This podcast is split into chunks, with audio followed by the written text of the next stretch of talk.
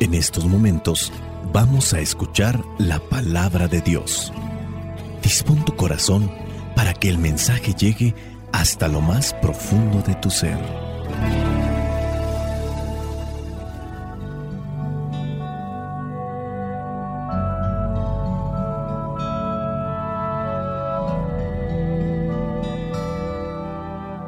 El Evangelio que la iglesia nos presenta para el día de hoy corresponde a Mateo capítulo 12 versículos del 1 al 8. Dice así, Por aquel tiempo Jesús caminaba un sábado entre los sembrados.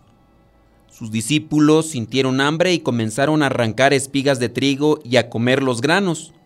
Los fariseos lo vieron y dijeron a Jesús, Mira, tus discípulos están haciendo algo que no está permitido hacer en sábado. Él les contestó, ¿no han leído ustedes lo que hizo David en una ocasión en que él y sus compañeros tuvieron hambre? Pues entró en la casa de Dios y comieron los panes consagrados a Dios, los cuales no les estaba permitido comer ni a él ni a sus compañeros, sino solamente a los sacerdotes. ¿O no han leído en la ley de Moisés que los sacerdotes en el templo no cometen pecado aunque no descansen el sábado? Pues les digo que aquí hay algo más importante que el templo. Ustedes no han entendido el significado de estas palabras.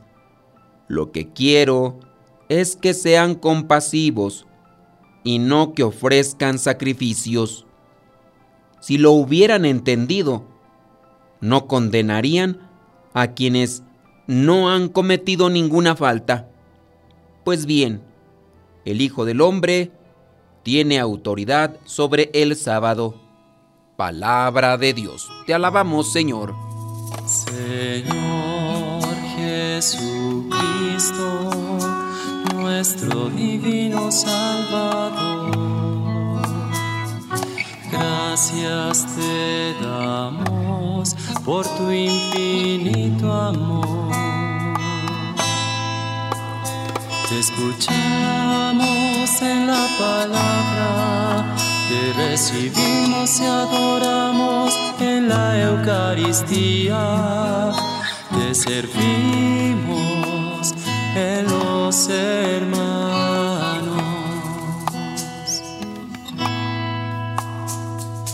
que seamos misioneros como lo quieres tú, enseñando a los hombres el fuego de tu amor. Oh, el Evangelio de hoy nos relata uno de los muchos enfrentamientos de los fariseos con Jesús. Estos se escandalizan de que Jesús quebrante las normas, las leyes que ellos tenían y deje que sus discípulos también lo hagan. Aquí, en este Evangelio, se nos plantea dos actitudes muy diferentes. Una, la de los fariseos, que viven esclavos de la ley, y la otra, la de Jesús y sus discípulos, que viven en libertad de los hijos de Dios. Los fariseos, que están anclados en la apariencia, en lo que se ve, en el cumplimiento y que como consecuencia de esto da un corazón vacío, aún no han descubierto que por encima de todas las normas está una ley principal, que es la que vino a traer Cristo. Esto es la ley del amor y de la misericordia. En realidad, Cristo no vino a quitar la ley que ya tenían los judíos, no vino a desaparecerla, sino que quiere mostrarles que la ley del amor es mucho más importante que cualquiera de estos preceptos que están establecidos. No se va a quitar, pero hay algo en ocasiones más importante. Él quiere poner las normas en el sitio que les corresponde porque las normas nos enseñan el camino, pero lo importante es la meta, y la meta pues es Dios mismo, el poder experimentar su amor y su misericordia. Estemos atentos, porque también nosotros corremos el riesgo de vivir como lo están haciendo los fariseos aquí en el Evangelio. Corremos el riesgo de vivir en la apariencia, cumpliendo los preceptos y las leyes. Y sin darnos cuenta, estamos dejando a Dios en un segundo plano. Y cuando digo que estamos dejando a Dios en un segundo plano, estamos dejando a un lado el amor y la misericordia. Y cuando pensamos que estamos siendo fieles cumplidores de preceptos y normas, creemos que con nuestro esfuerzo podemos alcanzar la santidad o podemos alcanzar el beneplácito, la congratulación de parte de Dios. Así les pasaba a los fariseos que identificaban la vida de santidad con el mero cumplimiento, en este caso escrupuloso, de las normas y de la ley que los judíos tenían ya establecidas. Jesús hoy nos invita a vivir en libertad de los hijos de Dios, a poner por encima de todo el amor y la misericordia. Las normas, las reglas sirven, pero si no nos llevan a amar más, a comprender más, a ser más pacientes, a ser más misericordiosos, algo está fallando en el cumplimiento de las normas. Algunas veces somos incongruentes y contradictorios. Según nos vaya o nos pueda ir, aceptamos o no aquello que nos parece que más nos conviene. Somos a veces los más rebeldes del mundo a todo lo que signifique una norma que para nosotros puede representar imposición, pero nos llenamos de reglamentos, de protocolos, de reglas, de todas clases con las que decimos que pretendemos tener todo muy asegurado y en orden para saber en todo momento lo que tenemos que hacer y entretenidos andamos por esos protocolos, normas, leyes, pero hacemos las cosas sin vida, sin hondura, sin alegría, sin amor, sin misericordia, sin encontrarle un hondo significado y valor a las cosas que hacemos. Considero yo que en nuestra madurez humana Hemos de saber encontrar el sentido de las cosas y darle el valor a lo que realmente es primordial. No se trata aquí entonces de rechazar sin más aquello que no nos guste o muchas veces se pueda convertir en algo tedioso, fastidioso en las cosas de nuestra vida, sino saberle encontrar el sentido y el valor a lo que hacemos. Siempre tenemos que buscar el valor de la persona, siempre buscamos el mejor trato que podamos tener con los que están a nuestro lado, siempre hay que buscar llenar nuestro corazón de compasión y misericordia para saber comprender, para saber valorar, para saber descubrir también la riqueza espiritual que podemos encontrar en otras personas. Analicemos con sinceridad si aquello que pasaba en tiempos de Jesús sigue pasando todavía hoy con nosotros, porque en muchos de los casos nosotros somos muy fieles cumplidores de los preceptos y por ejemplo puede ser que yo nunca falte a misa el día domingo, pero no tengo compasión con el que me encuentro en mi camino, en el trabajo, en mi familia no soy capaz de perdonar a, alguien y todavía le sigo guardando rencor, soy una persona resentida o orgullosa o soberbia. Ah, pero eso sí, soy fiel cumplidor de cierto tipo de prácticas religiosas. Estoy rezando esto, estoy rezando aquello, tú no rezas, yo sí rezo y estoy yo participando en un grupo, tú no vas, e incluso hasta cuestiones de caridad, yo sí doy, tú no das, y cosas así con las cuales uno se puede llenar de orgullo y de soberbia, y con eso nosotros nos sentimos seguros para despreciar y humillar a los demás. Dice el versículo 7, ustedes no han entendido el significado de estas palabras. Lo que quiero es que sean compasivos y no que ofrezcan sacrificios. Analicemos más bien qué tan compasivos y misericordiosos, con cuánto amor miramos a los demás, con cuánta paciencia, con cuánta comprensión, que las normas religiosas que estamos realizando nos lleven a tener ese corazón compasivo y misericordioso con los demás. Y ahí es donde yo considero que en la medida que vayamos escalando estas virtudes, incluso los preceptos religiosos que ya tenemos se van a vivir con mayor intensidad, con mayor amor y con mayor alegría. No serán una carga y los estaremos haciendo desde el corazón como una necesidad de respirar y de tomar agua. Que el Espíritu Santo realmente nos ilumine para entender los preceptos de Dios, vivirlos y crecer conforme a su corazón misericordioso. Espíritu Santo, fuente de luz, ilumínanos. Espíritu Santo, fuente de luz, llénanos de tu amor. La bendición de Dios Todopoderoso, Padre, Hijo y Espíritu Santo, descienda sobre cada uno de ustedes y les acompañe siempre. Soy el Padre Modesto Lule, de los misioneros, servidores de la palabra. Vayamos a vivir el Evangelio.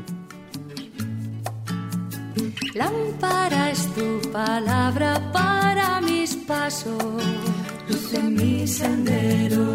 Lámpara es tu palabra para mis pasos, luz en mi sendero. Luz, tu palabra es la luz. En el segmento Modesto Radio les presentamos esta canción que se llama Muéstranos, Señor, tu misericordia, que es el Salmo número 84. Lo interpreta Atenas y Tobías. Y después de lo que es esta canción, viene una sorpresa para los matrimonios.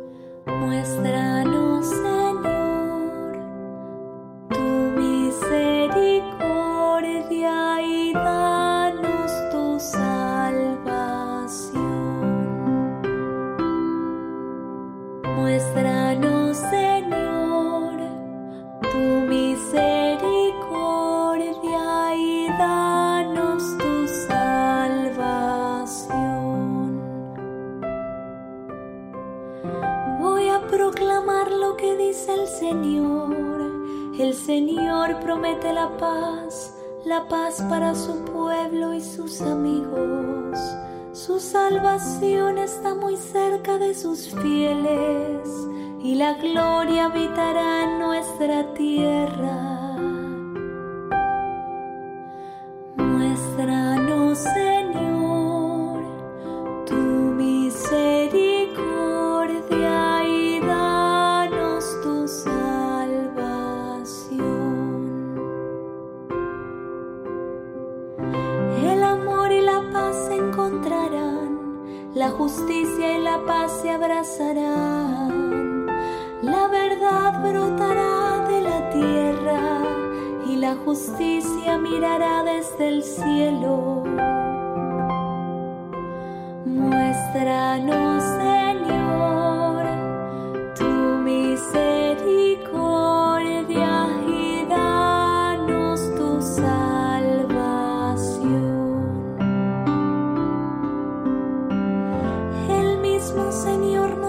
Sus bienes y nuestra tierra producirá sus frutos. La justicia irá delante de él y la paz sobre la huella de sus pasos.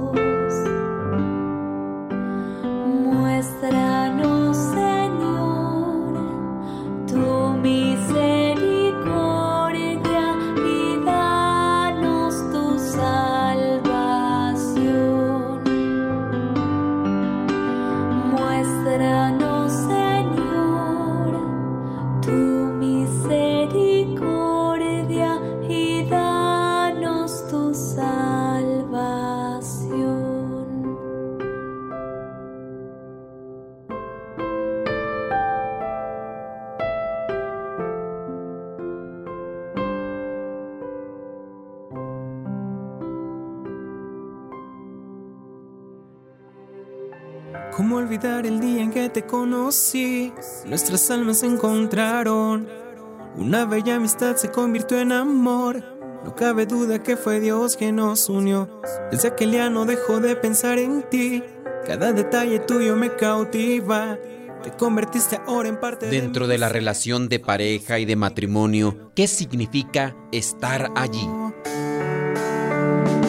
Hoy Dios nuestras vidas y nos da su bendición. Un día, mientras manejaba por un estacionamiento de camino al doctor, observé una pareja de ancianos caminando con cuidado y avanzando lentamente.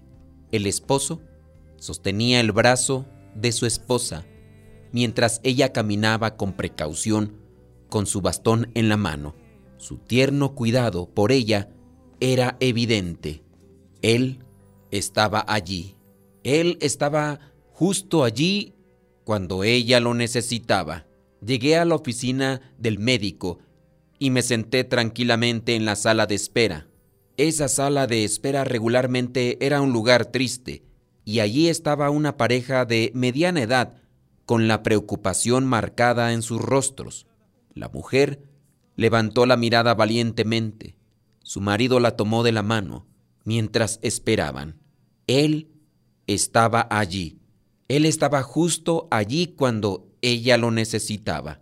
Solía visitar a una persona que estaba en un hogar de ancianos había un hombre allí, en sus cincuentas, que se había caído y roto la espalda, quedando cuadripléjico. A veces veía a su mujer entrar, todavía vestida con la ropa en la que había trabajado todo el día. Ella venía todos los días para cenar y pasar todo el tiempo posible con él. Ella estaba allí. Ella estaba justo allí cuando él la necesitaba. Una parte importante del matrimonio es solo estar allí, es apoyar siempre a tu pareja en salud y enfermedad, en las buenas y en las malas. Aquí te compartimos algunas características que puedes asumir para saber estar allí cuando ella o cuando él lo necesiten. Número uno, está allí siempre de buen ánimo. Tu pareja quiere que alguien le anime. Tú puedes ser su mejor animador o puedes ser su mejor animadora. Aliéntalo o aliéntala. Mantén una actividad positiva. Sé de buen ánimo y déjale saber que eres su más grande admiradora o admirador. No es solamente estar, hay que estar de buen ánimo. Número dos, estate presente cuando sea importante. A veces simplemente actuamos por costumbre y no siempre se piensa en estar allí para el cónyuge. Si en el caso es ella y está estresada o preocupada, ve con ella. Si ella está haciendo algo importante, estate allí presente para animarla. Analiza cuál podría ser un momento importante para tu pareja, para que estés ahí presente cuando ese momento importante para ella esté ocurriendo o para él. Número 3. Pasa tiempo con tu pareja. Estar allí por tu cónyuge implica pasar mucho tiempo juntos. El tiempo de calidad juntos es una función de la cantidad de tiempo juntos. Pueden sentarse a mirar alguna película, alguna serie, tomados de las manos. Puedes estar quizá en la cocina, cerca de ella, mientras prepara la cena. O puedes estar ahí quizá mientras él está tratando de acomodar las cosas en su trabajo, o quizá esté arreglando el automóvil o esté arreglando algo ahí en la casa. Puedes sentarte a leer un libro cerca mientras él lee otro libro, pero hay que pasar tiempo juntos. Número 4. Ve de todos modos. Tal vez tu pareja no te quiere molestar. Sería importante que tú le acompañaras, pero no te quiere molestar y tú lo sabes. Hay cosas que se tienen que realizar como sacrificio. Ve de todos modos. Ella puede no querer pedirte ayuda en su proyecto. Ve de todos modos. En caso de duda, opta por estar allí. La importancia de estar allí es saber cómo estar ahí. Una persona contó una anécdota. Dice que estaba sentada en la habitación con su padre, que era ya grande de edad y además estaba enfermo. Estaba prácticamente moribundo. A su lado estaba su esposa. Él había estado completamente inconsciente durante tres días y el momento de irse de este mundo era inminente. Mientras estos esposos habían estado casados por más de 60 años, décadas de estar allí el uno para el otro.